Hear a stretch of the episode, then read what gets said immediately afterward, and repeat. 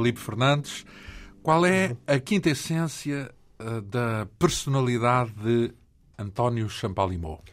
Uh, a quinta essência era, sobretudo, era inteligência, uma grande inteligência e uma persistência que às vezes reava quase, quase o, o, ir para além do, do, limite. Quer dizer, ele era de uma. Quando metia uma coisa na cabeça e persistia até, até ao fim. Esses dois atributos estão intimamente ligados ao, aos negócios que ele criou e, e à fortuna que ele ergueu?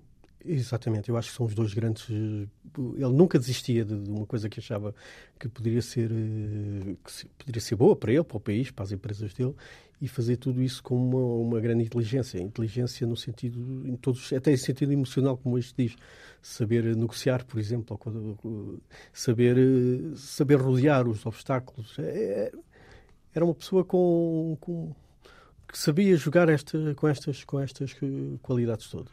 Ora, nós temos condições para conhecer ao longo das próximas duas emissões deste Quinta Essência um pouco melhor a personalidade de António Champalimau, uma vez que ele já não se encontra entre nós, ele morreu em 2004, mas temos connosco Felipe Fernandes, o nosso convidado que é coautor, juntamente com Isabel Canha, eh, da mais recente biografia de António Champalimau, um dos eh, grandes, um dos maiores empresários industriais do século XX português, fundou a Siderurgia Nacional, foi o dono de cimenteiras, de bancos, de empresas seguradoras, ora em aliança, ora perseguido pelo Estado Novo e por eh, Salazar e Marcelo Caetano. António Champalimau retirou-se para o Brasil logo a seguir ao 25 de Abril, depois de ver as suas empresas eh, nacionalizadas, acusado pelas eh, forças pró-revolucionárias de explorar os trabalhadores. No Brasil, refez um império, adquiriu, nomeadamente, fazendas, propriedades agrícolas de um tamanho difícil de imaginar. Nos anos 90, regressou a Portugal e mexeu com o mundo das empresas e, sobretudo, das finanças e dos seguros. Enfim, acabou por morrer aos 86 anos, em 2004, com um cancro. Deixou 500 milhões de euros, ou seja, um quarto da sua fortuna, para a criação de uma, de uma fundação dedicada à investigação biomédica e presidida, como sabemos, por Leonor Beleza. Uma vida riquíssima, tanto no sentido literal como no sentido romanesco e que mereceu este livro de 600 páginas, editado pela Esfera dos Livros e com um conteúdo mais do que suficiente para o dividirmos por duas entrevistas, cada uma delas, neste caso, com um dos escritores desta biografia. Começamos, portanto, com Felipe Fernandes, jornalista da revista Exame e que investigou a vida de António Champalimau, sobretudo antes do 25 de Abril. Um, antes de mais, o nome uh, Champalimau, portanto, isto tem uma ressonância francesa. francesa é. Uh, vem de onde o nome? Portanto, é uma família que havia em Limoges, que, que, um dos membros da família acabou por vir para. Era do exército, era engenheiro e do exército francês e veio no fim do século XVIII reorganizar Portanto, exército. não era uma família nobre, nem ricos, nem não, nada disso. Não, era uma família, digamos que seria uma família já burguesa, eh, em França, com algum com, algumas, com, algum, já, com alguma tradição, mas não era... do século XVIII diz? Fins então... do século XVIII, 1772, então... para reorganizar o exército português. Então, antes do Napoleão, digamos assim. Exatamente, antes. Aliás, o, depois um descendente dele luta contra as tropas francesas. Uh, e, e uh, digamos que passou para o lado, adotou, uh, adotou a, a, nacionalidade a, portuguesa à família. É? Casou com uma, com uma, com uma portuguesa de, da zona do Minho, na zona de, de do norte do, do norte de Valença, da zona de Valença. Uh, e depois a descendência foram também militares e engenheiros e participaram nas lutas liberais. Aliás. Então, por exemplo, eh, quando é que aparece uma família abastada? Digamos, o pai já era abastado?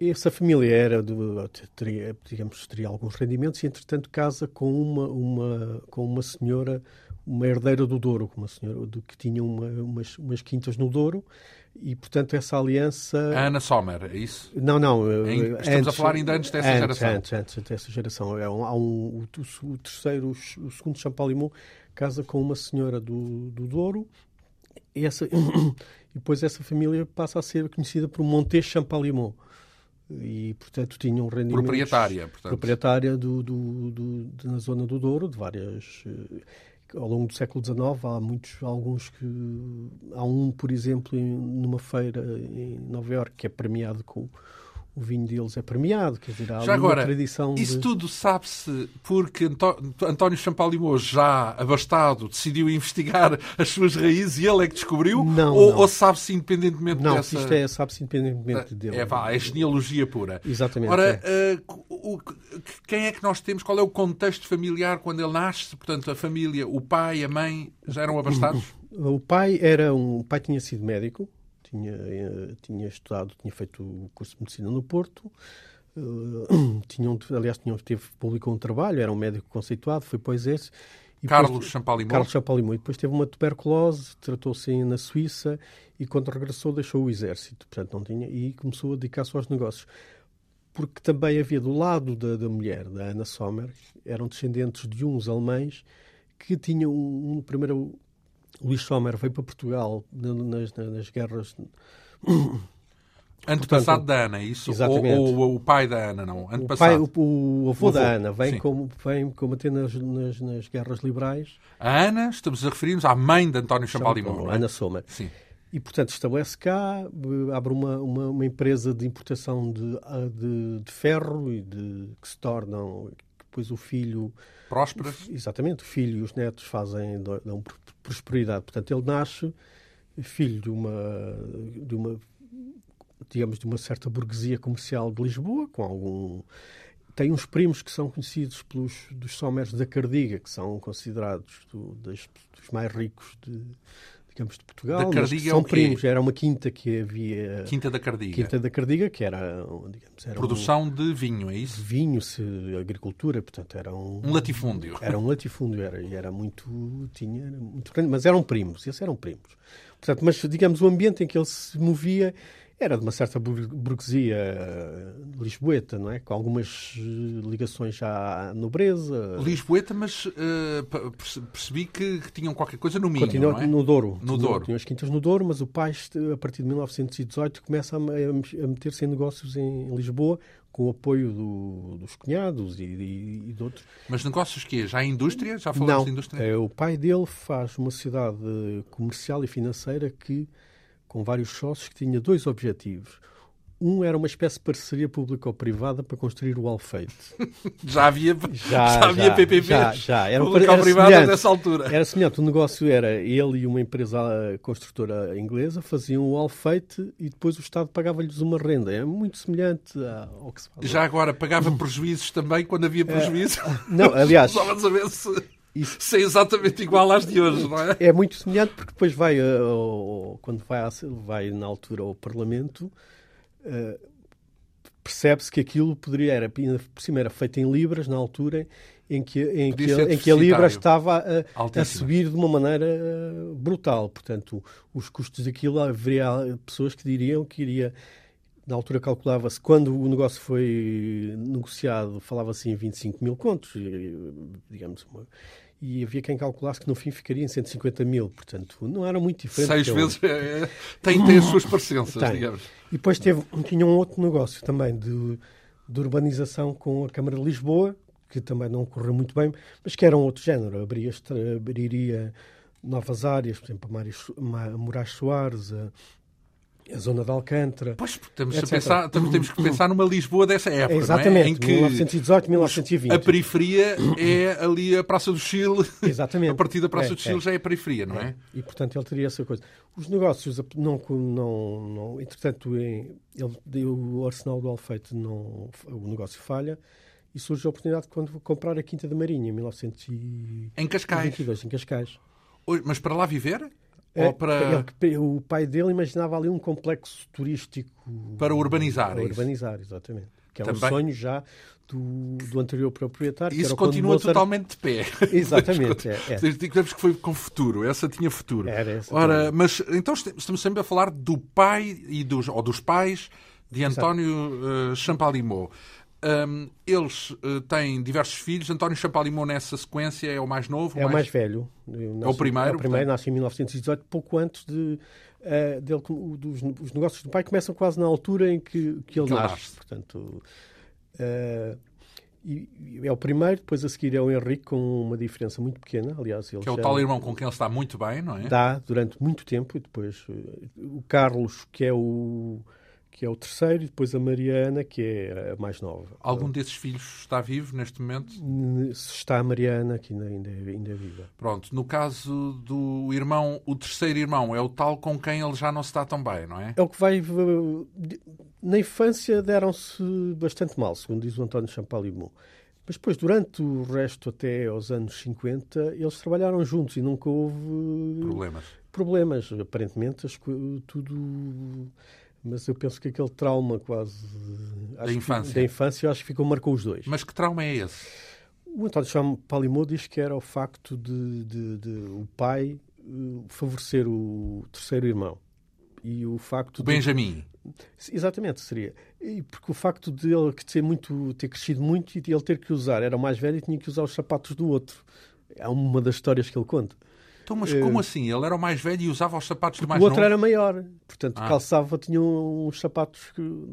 E à frente nos sapatos. Exatamente. E, portanto, ele, isso, isso é uma das coisas que ele conta. Aliás, nessa, numa biografia, ou, digamos, numa entrevista longa que ele fez ao, ao José Ferreira Antunes, esse, esse, foi uma das coisas que lhe ficou marcado. E às vezes à mesa era, o outro era servido primeiro que ele. Portanto, há aqui uma, quase, uma coisa quase freudiana entre o, os dois. Por sua vez, o outro irmão, o Henrique, contou depois no, no, o Henrique era o irmão com quem ele estava, estava bem. bem. Dizia que o António Champalimau, que era, uma, era, era, tinha sido sempre um líder quase natural. E mesmo durante, eh, à medida que ia crescendo, ele ia tomando quase, digamos, a liderança da casa. Quer dizer, o pai tinha que lhe pôr alguma autoridade porque ele liderava, a mãe permitia que ele quase liderasse. E ele era um tipo, como era muito inteligente, tinha quase uma capacidade de liderança natural. era uma pessoa que lia muito, mas ao mesmo tempo era um engenhocas, quer dizer, tinha estas. E, portanto, os outros irmãos sentiam que ele estava sempre, a, digamos, ele é que mandaria quase em casa, e mandaria nas brincadeiras, e mandaria. Portanto, é este... Então, imaginei que a relação com o pai também foi conflituosa. Era, era muito conflituosa, era. Aliás, ele preferia o tio, dava-se muito melhor que o tio Sommer, que era o das cimenteiras, eh, de, com o pai. Ora, hum, isso, uh, enfim, não, teve propriamente eh, influência nos estudos dele. Aliás, ele estudou uh, num, num, colégio jesuíta, salvo erro, é? na Galiza. Exato. O pai tinha sido educado também por jesuítas e, portanto, que eram aqui em Campolide, a seguir à República foram expulsos e, portanto, os colégios que havia eram em La Guardia, na Galiza, Uh, e o pai pôs. Ah, encostada ao, ao, ao, a Portugal. exatamente. Portanto, e mesmo, e então, outra... mas viviam em Portugal ou viviam na Galiza? Não, esses dois. Eram internos. Eram internos. Na... Esse, esse episódio é mais um dos seus conflitos com o irmão, porque o irmão Carlos só esteve três meses. Como não se adaptou, o pai aceitou que ele viesse para Lisboa. E os outros dois tiveram que lá ficar. Mas era mau para eles? Era isso? Foi penoso? Ele, ele não gostava, porque era uma, digamos, estava fechado, não podia sair. Ele estava habituado à Quinta da Marinha, onde podia andar eh, aos, aos pássaros, etc. Fazer a sua vida no campo, não é? Livre.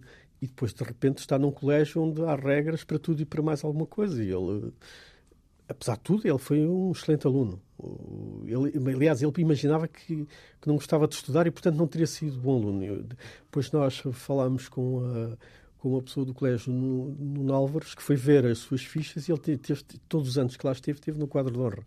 Portanto, era um excelente aluno mas também gostava de futebol e gostava dessas coisas todas. Portanto, era, eh, futebol como assim? Era, era um ponta-direita lá no colégio. Portanto, era, tinha habilidade também tinha, para as tinha, coisas tinha, do, do, mundo... Da, sim, sim, sim, do futebol, do exercício da caça. Do, do, da caça? Na altura? Mais tarde. Eh, não, pouco, mais tarde depois. veio a ter essa competência. E já vamos falar disso porque Exato. ele foi caçador e quando se diz caçador aqui não é ir aos pardais nem é ir aos perdizes. É caça, caça grossa. Portanto, mas, caçou animais... Uh, selvagens em África, não é? O primeiro dia que ele ganhou, ele conta isso, que ganhou, tinha 15 ou 16 anos, foi comprar uma, uma arma para andar aos pardais. Uma Flaubert.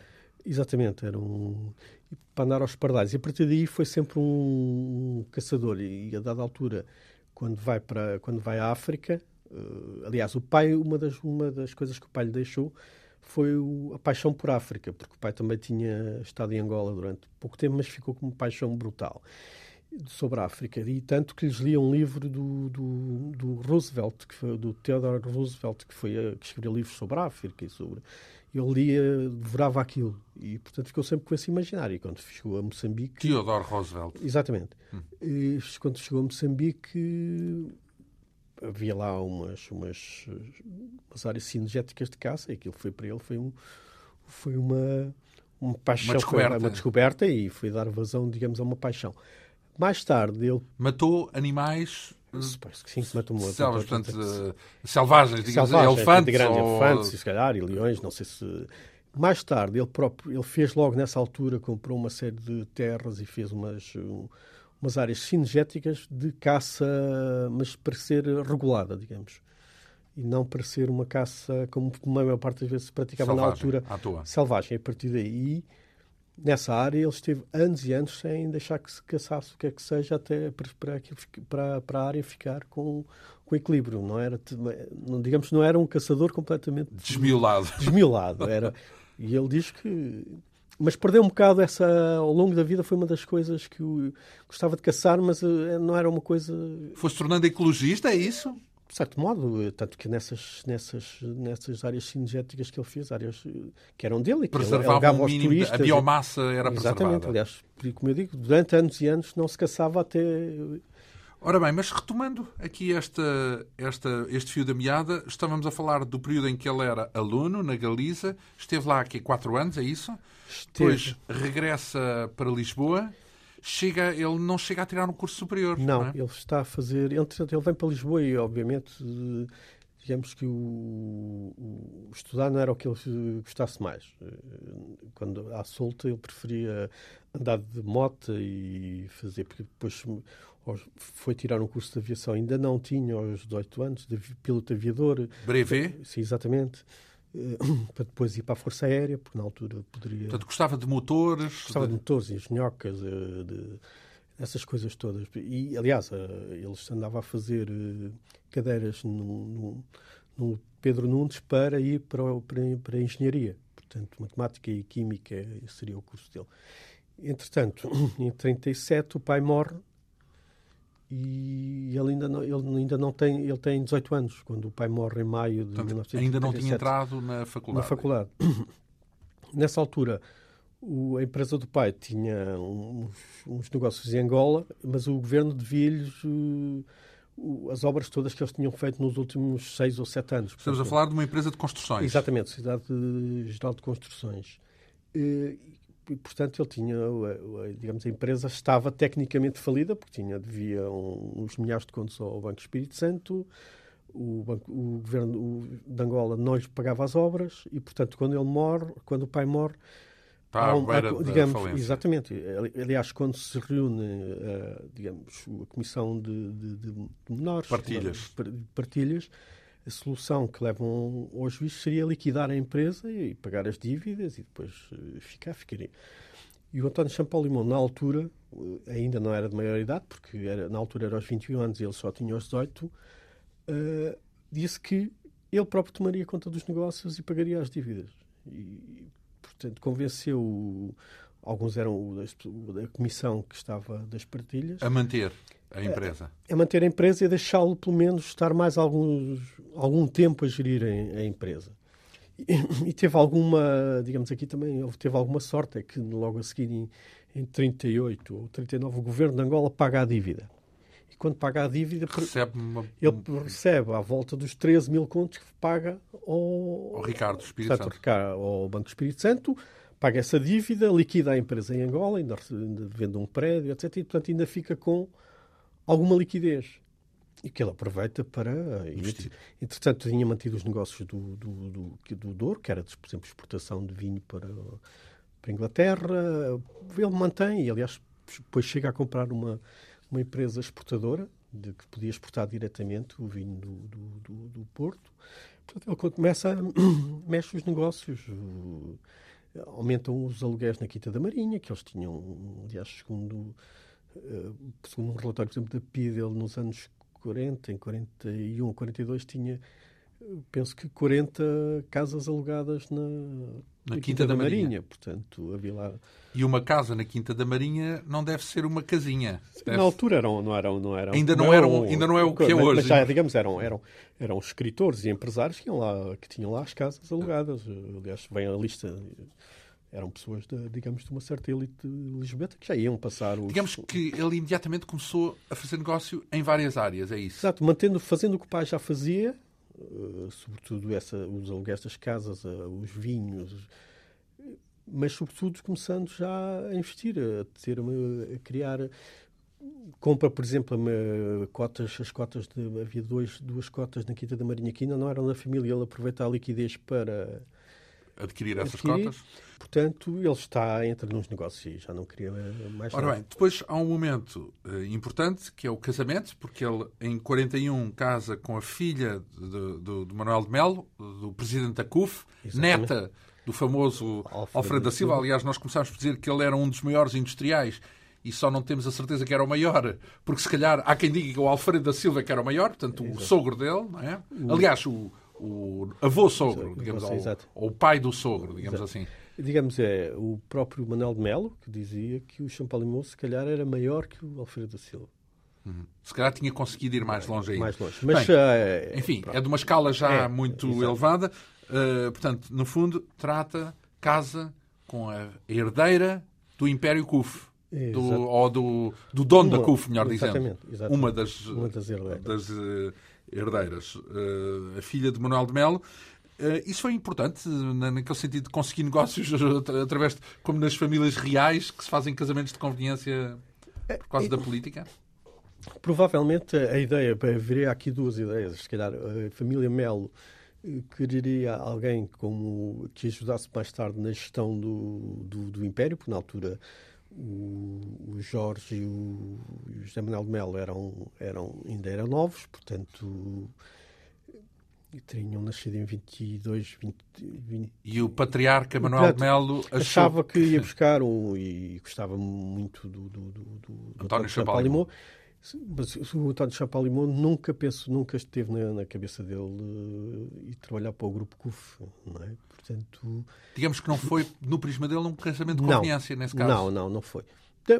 Não foi, porque obviamente que eu acho que houve ali havia ali uma, uma relação da mãe do, do, do da, da Maria Cristina de Mel com as com as primas da, da, Quinta da Cardiga, que eram e portanto o António Champalimau, os Sommer na altura não tinham eh, não havia muitos Sommer, quer dizer, digamos ali naquele círculo e o António Champalimau era, digamos, um, era quase o menino bonito dos Sommer na altura. E portanto há ali uma uma ligação e aparece uma ligação entre os dois eh, que foi de resto num certo sentido profícua, enfim, não é que tenha durado muito muito tempo porque divorciaram-se em 58, 58 portanto, durou 18, 17 anos o casamento, mas uh, tiveram uh, bastantes filhos, sete, erro, é? sete filhos. Um, mas, seja como for, uh, ele a partir daí adquire também uma, uma, relevância mais, cada vez mais importante e já à escala nacional, não é? E internacional também, na área dos, dos negócios porque, nomeadamente nos cimentos, não é? Exato, ele em 42 o tio vai para administrador da, da, da, cimentos de leiria, chamado pelo tio, para administrador. Tio Henrique Sommer. Sommer que morre em 44. Herança, eh, justamente, a herança do, de Henrique Sommer há de ser um problema mais adiante, mais adiante, bem conhecido. Porque, digamos, este núcleo Sommer, que era o Henrique e eram, eram cinco irmãos, eh, só a irmã Sommer é que tinha quatro filhos e, uma, e um e uma outra, um outro irmão tinha uma filha. Portanto, eram, este núcleo tinha cinco filhos, cinco descendentes, digamos. E eles vão disputar com o António Champalimau a herança do, do Henrique Sommer. Isso é mais tarde. Eh, em 44 morre o Henrique Sommer, não há problema nenhum com a herança. É herdado, fica para, fica para as irmãs e para, para irmãs, irmãos e sobrinhos. Portanto, ficou o Império, ficaram, ficaram os herdeiros e ficou António Champalimau como líder do grupo cimenteiro. Imediatamente ele faz. Mas por herança, isso? Sim, sim. Ele era administrador e, e é eleito líder. Eh, Digamos natural. Quase. Natural, quase pelo, pelos, outros, pelos outros administradores. Uhum.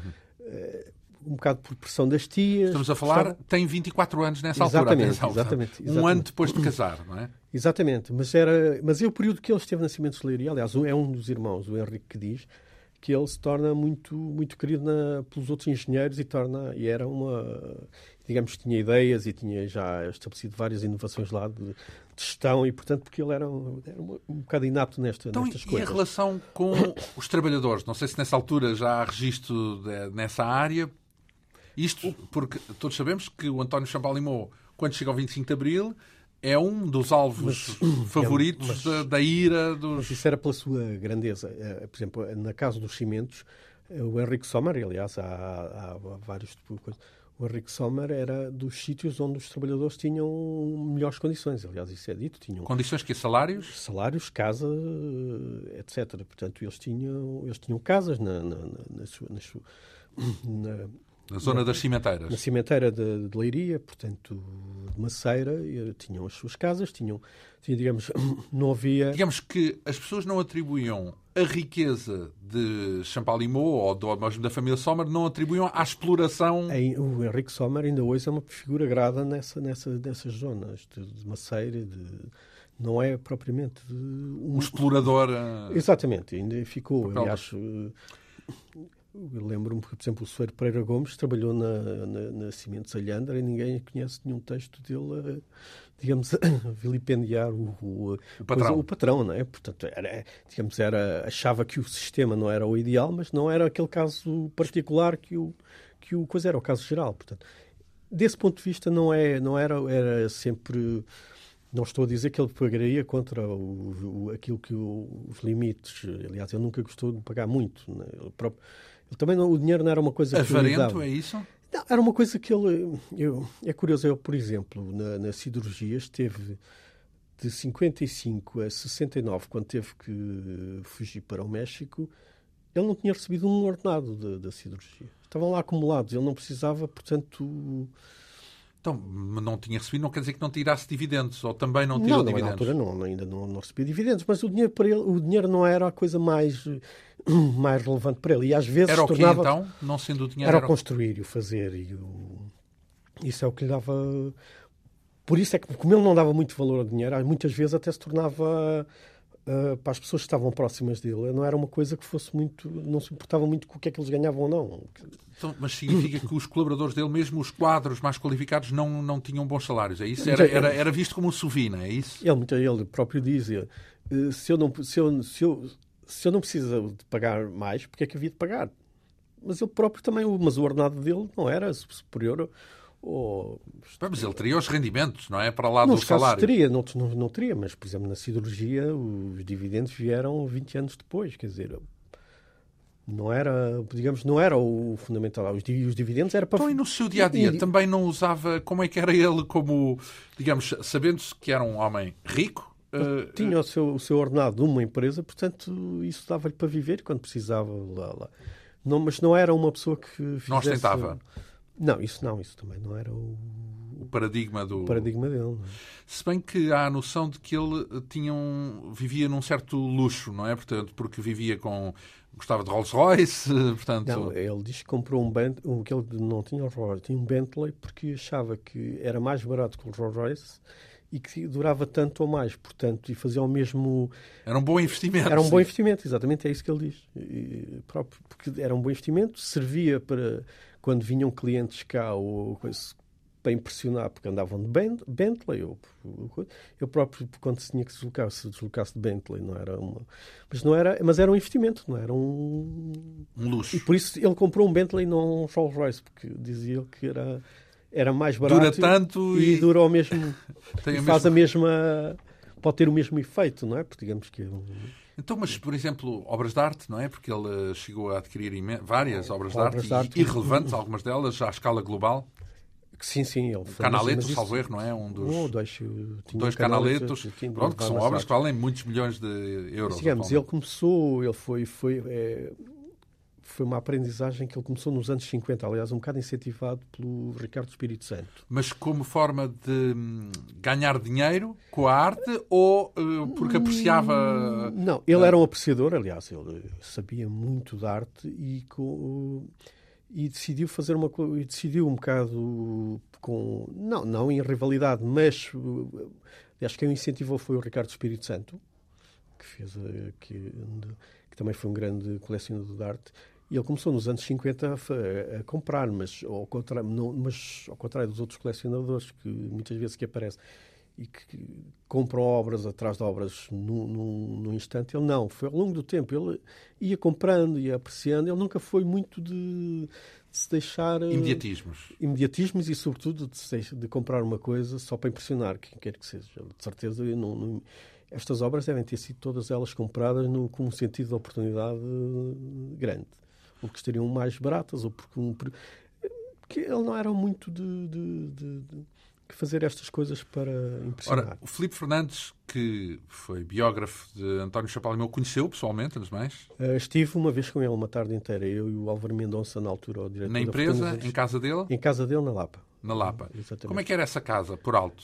Era uma casa de um homem riquíssimo e com luxo por todo lado? Não, não. O gabinete dele era um era um gabinete sóbrio. Sóbrio, tinha um quadro do, do Pedro do, do pintor Pedro Leitão, ou de um, tinha um retrato a, a, carvão de uma das filhas, basicamente que me lembro, lembro-me desse, desse retrato. Era, estava lá na, nós estivemos na mesa de, de reuniões, que, que era pequena, e estivemos lá à conversa. Depois, à saída, tinha, um, tinha um, uma coisa que me impressionou foi um desse quadro do Canaleto que estava no, no, no, no hall da entrada. No hall de entrada, quer dizer, de umas escadarias que tinha do, do Palacete, que era uma coisa, era uma obra impressionante de facto no, no sítio onde estava e a obra em si era.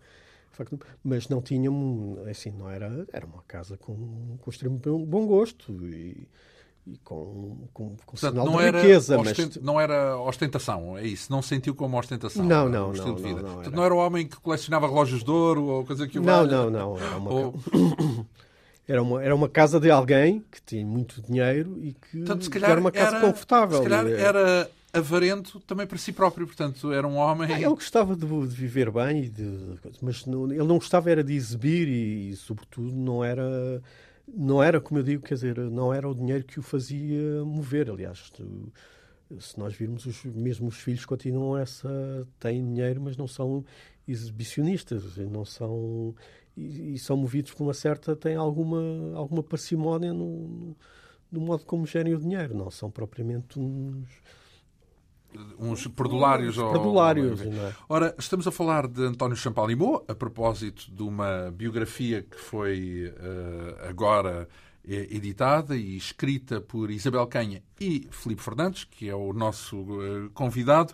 Estamos a passar em revista o percurso de António Champalimau, desse construtor de impérios, como consta no, no título deste livro, sobretudo até ao 25 de Abril. Haveremos de fazer uma segunda entrevista com Isabel Canha, em que falamos do percurso dele durante o 25 de Abril e já depois do 25 de Abril, mas tínhamos parado aqui uh, numa altura em que ele toma então uh, conta da empresa, administra a empresa de cimentos do, do, do, tio, Henrique Sommer, não é? que morre, ele, ele já era administrador, passa a ser o, o digamos, o, a figura fundamental dessa, dessa empresa. Depois, ele nessa altura tem investimentos.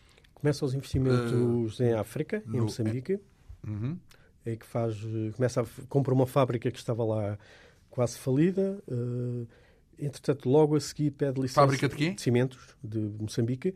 Logo a seguir... Uh, entretanto, na passagem, ele, na passagem ele vai de barco. Há uma filha que nasce nessa altura, quando ele lá está em Moçambique, em 46. Logo no caminho vê a possibilidade de fazer uma fábrica em Angola, em, em Lubito. Começa a preparar. a preparar isso. Chega a Moçambique, compra a fábrica. Entretanto, passado pouco tempo, pede logo nova licença para uma outra fábrica em Moçambique, pede uma licença para a fábrica em Angola e, portanto, nos Sim. anos 50 faz uh, quatro, quatro, três ou quatro fábricas em... De cimento. Cimento em, em Angola e Moçambique. Portanto, lança o seu império no, dos cimentos, fica, digamos, já com... Ele tem a mesma relação forte com a África que tinha o pai? É isso? Tem, sobretudo com Moçambique. Aliás, é uma grande paixão por Moçambique. E que ficará. E... Entretanto, nos anos 50, logo a partir de. Uma das ideias que ele sempre teve, aliás, já vinha do, do avô, era a cirurgia, fazer uma cirurgia em Portugal. Um avô dele já tinha andado a estudar em Alcochete fazer uma cirurgia. Mas com que intuito, com um intuito específico ou porque era estrutural, porque não havia cirurgia? Não havia cirurgia e havia muito a, a cirurgia que, digamos, era, era quase o curvar de uma estratégia de industrialização de Portugal. Era, era pôr Portugal no, no, mapa dos países industriais. Uh, havia quase essa, essa, essa, essa, vontade, independentemente de se era racional ou não. Mas era quase uma questão de soberania, ter uma cirurgia e ser um, um país cirurgia industrial. nacional. exatamente. e, e, portanto, havia isso. Aliás, havia o Ferreira Dias, que foi ministro da Economia e que foi um dos grandes obreiros da industrialização, que dizia Portugal sem uma cirurgia é uma horta. Portanto, Até ter a cirurgia. Isto era uma horta. Ora bem, é? a cirurgia é fundada em 54, mas ele funda sozinho? Não. Não, ele, ele a partir é uma, uma. a cirurgia é uma coisa de se ver como é que ele funcionava. E logo em. O tio dele tentou fazer eh, ferro com um processo francês na, na, na cimenteira, nos anos da guerra, em que havia muita falta de matéria-prima e, portanto, e a partir daí, na fábrica de, de, de, dos cimentos, havia os engenheiros do cimento e os engenheiros do aço. Portanto, ele valido alguma. E desde essa altura eh, que o Champalimau começa a estudar uh, a possibilidade de dividir aquilo, de fazer a cirurgia, tanto que tem contactos com um, com um professor conceituado suíço, logo em 48. Uh, começa a visitar aqui umas, umas, umas, umas, umas pequenas fábricas que faziam um aço, faziam pequenas produção de ferro. Portanto, andou a estudar o assunto desde 48, independentemente de... Entretanto, o Estado tinha feito uma, uma promovido uma empresa cirúrgica no, durante a, no fim dos anos 30, início de 41, tinha sido Ferreira Dias. Só que esse projeto nunca, nunca avançou, mesmo com a aliança com os franceses, até que se nos anos 50 uh, toma-se a decisão de fazer uma cirurgia em Portugal. E, há, e portanto, abre-se, digamos, um, uma espécie uma de concurso. Hum. E há vários, há vários candidatos, quatro ou cinco candidatos. Quem vai fazer uma espécie de avaliação desses candidatos era, foi o Ferreira Dias, que, que tinha sido secretário de Estado da Indústria, que era um engenheiro, até ligado à, à eletrificação de Portugal, etc. e que ouviu os projetos e, e e ouviu os vários e chegou à conclusão que só havia, daqueles todos, só havia um que poderia fazer a cirurgia, que era o António Champalimau. Porque a CUF não se queria meter no, nesse processo, tinha outro, outra, outra área. outras áreas que lhe davam o que fazer e não, não era uma área que estivessem muito dispostos a arriscar. E todos os outros eh, queriam era ficar com, com uma, digamos, com uma licença que depois pudessem negociar. Uh, e, portanto, é o António Champalimau que, torna, que se toma, digamos, a, a, essa, essa bandeira de fazer a, cirurgia. De facto, ele move montanhas. Montanhas, tem uma estratégia, é uma coisa, é quase uma, uma epopeia em termos de, de relacionamento com o Estado, com, com que não era pacífico, é isso? Portanto, é não, isso? não era porque havia, havia várias correntes no, no regime. Uns queriam uma cirurgia mais feita com os, com os minérios de Moncorvo, que eram de baixo teor. Uh, Falava-se até fazer uma cirurgia no Marão. Quer dizer, havia as ideias mais uh, dispares. dispares e, e, era, e o que ele queria fazer era uma cirurgia como se fazia, como se fez na Europa na altura e portanto era padrão, uma, uma cirurgia moderna, etc. Junto ao mar, junto a um porto, enfim, havia ali e ele tem que jogar com vários de modo a conseguir que quem se opunha a este projeto não, não leva a oposição de tal modo que, que obriga impeça. que impeça de fazer aquilo. Portanto, é, ele aceita as condições. Então, mas estamos a falar dentro de política, é isso? Dentro do mundo da política, é isso? Sim, Qual é a relação sim. dele com o Salazar? Não é? Estamos a falar dos anos 50, Salazar é dono e senhor. A, a relação dele com o Salazar é boa, embora ele tenha, nos anos 40, em, em 48, 49, ele tenta comprar uma empresa de cimentos de Cabo Mondego, que estava, que estava com problemas financeiros eh, e havia ali umas ligações com o ministro do Exército, Santos Costa, enfim, enfim. E ele tenta comprar a empresa. E o governo não gosta. E, entretanto, o Portanto, ficou uma pedra no sapato, é isso? O sogro dele tenta arranjar ali maneira, o Manuel de Melo, que a coisa se, se pacifique e que ele vá falar com o Salazar. E ele diz que sim, mas depois pensa, mas eu, vou, mas eu quero a fábrica e vou dizer ao Salazar, se eu for falar com o Salazar, ele vai-me fazer assumir que eu não posso comprar a fábrica. Então decidiu faltar ao encontro. tão, quer dizer, tão simples, não. Faltou ao encontro, aquilo criou uma espécie de mal-estar. Um mal-estar, o que é certo é que ele acabou por comprar a fábrica um ano ou dois depois, não é? Quer dizer, e se tivesse ido falar com o Salazar, teria que assumir o compromisso que não compraria, não é? Portanto, apesar de tudo, o Salazar achava-lhe alguma graça uh, ao, seu, ao seu estilo de, de alguma, alguma independência, algum distanciamento. Uh, e, portanto, nunca, embora tivesse muitas pessoas do regime que eram. Então, o Marcelo Caetano, por exemplo, teve um conflito com ele, não é? É curioso, é mais tarde. Aliás, o Marcelo, aliás, há uma carta do Champalimau a agradecer o apoio do Marcelo à, à realização da cirurgia. Porque o Marcelo é um dos que, neste, neste período dos anos 50, de 58, sobretudo, até. Então, mas aí ele não é presidente do Conselho, não é? Aí era, não... mas era ministro. Uhum. É ministro e é muito que faz, consegue mover algumas vontades para que ele consiga fazer então, a qual é o motivo para eles depois entrarem em divergência? É, eu, eu penso que há ali um, um, há ali um mal entendido entre, entre os dois que leva. Eu penso que da parte do Marcelo não havia, não havia nada de, de contra o, Champalimau. Havia pessoas a, junto a do, do, do, regime que tinha algum que não gostava. Falam-se de, de, de, alguns que. Portanto, foi bastidores, foi uma, é, bastidores, uma luta de bastidores. É e, o Marcel surge porque há uma questão. E fala-se o quê que não chega a perceber quem é que era, quem é que era um interessado? ligações de, eram ministros que eram contra, que tinham bastante poder. Fala-se do Antunes Varela, não há nada que, que tinham bastante poder, que, eram, que não gostavam do Champalimau e que provavelmente terão movido várias influências para o prejudicar. Isso é uma, é uma teoria da conspiração que me parece.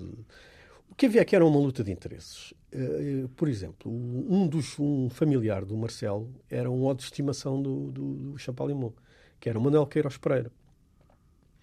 Porque eles tinham, tinham combinado fazer uma refinaria em Moçambique e depois o, o Manuel Queiroz Pereira decidiu fazer só. Ele e o Bilhosa é que fizeram a refinaria e o Champalimau ficou sem o negócio. Portanto, a partir daí foi um ódio entre os dois.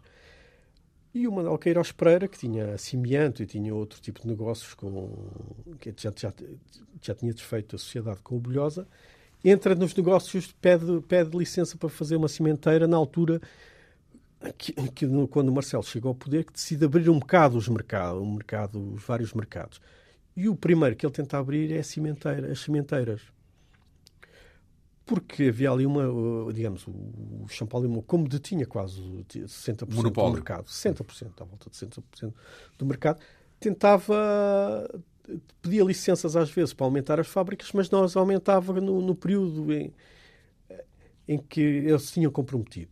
E isso criou um bocado de mal-estar ao Marcelo e, ele, e eles necessitavam, porque ele estava-se a prever a construção de autoestradas, o boom imobiliário do, dos anos 60, do, dos anos 60 no, no, no, Algarve, e, portanto, iria-se haver uma grande cidade nos anos 70 de, de, de cimento. E, portanto, há ali uma tentativa de abrir o mercado dos cimentos que era, que era estratégia. Portanto, retirar o privilégio do, monopólio, do quase monopólio que existia Sim, nas portanto, mãos aumentar a concorrência. de aumentar a concorrência. Eu estou convencido que ele, aliás, isso iria acontecer, mais tarde ou mais cedo ele iria comparar as outras, porque as fábricas dele eram extremamente eficientes, extremamente modernas, isto, quer dizer, eh, isso, desse, desse ponto de vista não havia nada a dizer-lhe, é? porque ele desenvolvia as fábricas independentemente de ter 60 ou ter 30, eh, quer dizer, as fábricas tinham sempre uh, boa tecnologia, tinha uma equipa, uma equipa de, de, engenheiros fantástica, portanto, como se viu depois do 25 de Abril, não é? Que se uhum. E a questão era, este era familiar de Marcelo, portanto, seria o Marcelo a ajudá-lo e, portanto, a guerra com o Marcelo vem, vem daí. um bocado destas... Ora bem, vamos, vamos em poucas palavras explicar então o que é que é o famoso caso Sommer, porque há um, um advogado que defende e que de resto estabelece uma relação entre os dois num certo sentido inesperada, que é Salgado Zenha, não é? Depois veio a ser, como todos sabemos, o número 2 do Partido Socialista ao lado de Mário Soares. E se há coisa que António Champalimau não era, era socialista, Exato. que não era com toda a certeza, era um homem de direita, bem, bem conservador, não é? Uh, e apoiou o CDS durante algum tempo e, e pronto, e nunca escondeu que era uh, conservador, mas Salgado Zenha, como advogado, defende-o. Aliás, de resto, penso que ele agradece esse trabalho, porque ele fez um, sim, sim. um bom trabalho na área do direito, Salgado Zenha. Mas o que é esse processo Sommer, então? O processo Sommer. Da herança. Da herança Sommer. Quando o Henrique Sommer uh, morre, ele deixa as, as, suas ações portanto, aos sobrinhos. E durante o período até 1956, 57, isto correu tudo muito bem. Não houve problemas. O, o, o Carlos trabalhava na, nas empresas de cimentos, o Henrique nas casas Sommer, e portanto havia, havia eles trabalhavam. Em 56, 57 há, há, ali qualquer coisa que faz. Eu creio que é uma que é o facto de nessa altura, o, entretanto, o António Champalamau tinha comprado umas ações uh, aos Sommer, aos seus primos Sommer da Cardiga. Uh, portanto, de certo modo, eu acho que há ali uma. Eles, os irmãos pensam que ele se vai tornar, uh, apropriar da, da, das empresas e do grupo. E aliás, ali, há ali um, os conflitos, eles são todos um, são muito, digamos, um bocado impulsivos, são digamos, os, os, os, três irmãos a dada altura, sobretudo, e surge esse, o problema entre o Carlos e o António, que são, eram aqueles traumas de infância surgem, eu o acho. O irmão que, mais novo e, e o, o irmão mais, mais, velho. mais velho. Há ali uma vão há ali uma guerra, começa a haver discussões no, no, nas Assembleias Gerais, começam o primeiro processo e aquilo entra numa, numa vertigem que já não tem volta, que é processos, o número de processos uns aos outros já é uma coisa interminável. Há várias tentativas de conciliar e de, de, de, e de tentar resolver isso pela via negocial e o Champalimau várias vezes quase chega a acordo. Até que a uma dada altura que ele acha que está a ser... No fundo, estão, pensa que, está, que é um processo de extorsão e isso torna-o mais, fechado. mais fechado e mais reativo e os irmãos acham que ele tem quer dizer, e acham os irmãos acham que têm direito também a, a receber as suas ações ou a receber parte do, do que acham que é o, o bolo da, que, da, herança. da herança. Então há um processo em tribunal. Exatamente, e, e, logo em 58, 59. E aquilo vai andando ali processos cruzados. Uh, Pois, a dada altura, nos anos 60, em 65, em 65 há ali de repente um volto de fase. É nomeado um novo, um novo investigador da, da Polícia Judiciária. Entretanto, há, aquilo vai se desenvolvendo e é, na, logo em 58, um despacho de pronúncia em que o Champalimau é acusado de desvio e de apropriação das ações. É esse o despacho que vai dar origem é, à, à, este... à, hipótese de prisão, é isso? Exatamente. À possibilidade dele ser preso. De ele ser preso. E é por causa dessa possibilidade de ser preso então que ele uh, vai, foge Quando, para o México. É exatamente, é em, em fevereiro de 69 ele foge para o México. Até ficar uh, o processo concluído, digamos, em tribunal. O resto concluído a favor dele, não é isso? Exatamente, até 73 aquilo são. Portanto, ele passa quatro anos fora de Portugal processo são que, cerca de quase 500 sessões de, no tribunal. Sim, quase parece os, os Foi o primeiro grande projeto, o grande processo, o, é. o Casa Pia. Acho que creio que o Casa Pia ultrapassou isso. Mas... Quem, o, quem o salva, num certo sentido, é Salgadesenha, então, que o defende bem em tribunal, é isso? É, é, defende-o bem. É, aquilo é um processo, aliás, o Proença de Carvalho que dizia que só havia duas pessoas que conheciam o processo de fio a pavio que era ele e o representante do Ministério Público, que é o, ele quem? o Proença de Carvalho, e o Antero Monteiro Diniz, que, que foi depois juiz, que eram os dois que conheciam o processo de uma ponta à outra. De uma ponta à outra. E o, o Daniel Porança de Carvalho estava convencido que chegava lá, bastava chegar lá e, e mostrar as provas, e seriam suficientes. Mas não foi assim. Mas não foi. E como mais tarde, entretanto, Proença de Carvalho, o Proença de Carvalho, os, os, todos os advogados, o Proença de Carvalho, o Palma Carlos, que também esteve, acabaram por criar, ter conflitos com o juiz e serem, serem proibidos de, de defender e criar... Portanto, teve muitos incidentes. Muitos incidentes. E a dada altura vão recorrer, vão recorrer ao... O, o Champalimau decide com o Palma Carlos, que, entretanto, tem problemas, não, não o pode defender mais, o Palma Carlos decide, eh, decide escolher um advogado e o Champalimau escolheria outro e esses dois fariam o resto do processo. Um deles é o Salgado Zenha, então? O, o Palma Carlos escolhe o Salgado Zenha e o outro, nenhum advogado aceitou defender o Champalimau. Portanto, ficou o Salgado Zenha a defender o, o, Salga, o, o, o Champalimau. E isso quando, estando ele fora, certo? Sim, sim, sim. Portanto, ele, porque ele estava nessa altura no México, estava estaria ou no, em França, não, não, é? Nessa altura estaria no México ou Brasil. E ele aceita o e o Proença de Carvalho diz uma coisa aos advogados, ao, ao Palma Carlos e ao Proença de Carvalho. Isto não é um processo não é um processo isto, isto, é um processo público, é um processo político, é um processo público. Nós vamos fazer aqui uma estratégia, aliás, ele baseia-se... Que é a defesa em público, é isso? Exato, é uma defesa de, de, de, de, ruptura, que era um advogado, que o advogado... Confronto. Na altura tinha lançado um livro, o Jacques Ferger, acho eu, que é um, um advogado que vendeu, defendeu o, aquele o Chacal, o Carlos e o... Sim, muitos outros. Muitos outros, depois, que na altura escreveu um livro sobre... A, os nazis, os, exatamente, o Klaus Barbie, etc. Sim. Que defendia uma, uma estratégia de, de, de Assumir, ruptura. é assim ruptura. Não é, não, isto não é um processo... De, não vale a pena ir buscar as provas, é dizer... Há, um, há uma perseguição uh, um rico que, toda, que querem tornar o Champalimau o bote expiatório de uma série de, de, de de, de, de... Mas tem vencimento essa versão, não é Exatamente, porque o processo tinha tornado de facto nisso. Ora bem, eh, eh, para é? atalhar, uma vez que estamos a quase chegar ao 25 de Abril, porque isso resolve-se em 73, 73 já, antes de mais há esses quatro anos, que, que, vida é que ele leva nos, no México e em França? Como é que tem dinheiro suficiente para se sustentar e vai continuando a controlar os negócios fora do país? É sempre, é sempre, através de telex, telefone, ele leva um, um secretário para que nós falámos com quem falámos, que teve um ano e tal no, com ele no México e em França, que, que, era um, que hoje é o Dr. José Maria Mendes, e, e portanto, ele estive lá, tratava dos negócios todos. O, o, ia lá o Daniel Prensa de Carvalho, por exemplo, tratar de, de, questões do processo. Iam engenheiros da. Ele já estava divorciado nessa altura, claro, divorciou-se em sim, 58. Sim, sim, mas, mas como é que era a vida dele? Portanto, não tinha, não tinha mulher, não tinha família? Iam lá os filhos, iam lá. Ele trabalhava. Ele, ele trabalhava. Não voltou a casar, ele? Não, não. Tive uma companheira durante alguns muitos anos que o acompanhou até ao fim. Isso na altura não devia ser muito bem visto digo eu. Ou seja, Uh, numa altura em que os próprios casamentos eram deveriam durar a, vida era suposto durar a vida inteira, não é? Esse era um esse, esse, esse muito há, há quem atribua, por exemplo, esta perseguição quase no, no processo Sommer, muito este estilo de, de vida, este, esta, esta liberdade de viver como quer e, e, e entende, que não era muito normal no regime e, e, que ele praticava, quer dizer, isso ele não era de, de se deixar submeter a muitas convenções lá está, não se verga perante ninguém, é o que diz aqui uh, neste Sou eu, não me vergo a ninguém, é uma frase dele que consta é. na contracapa deste livro.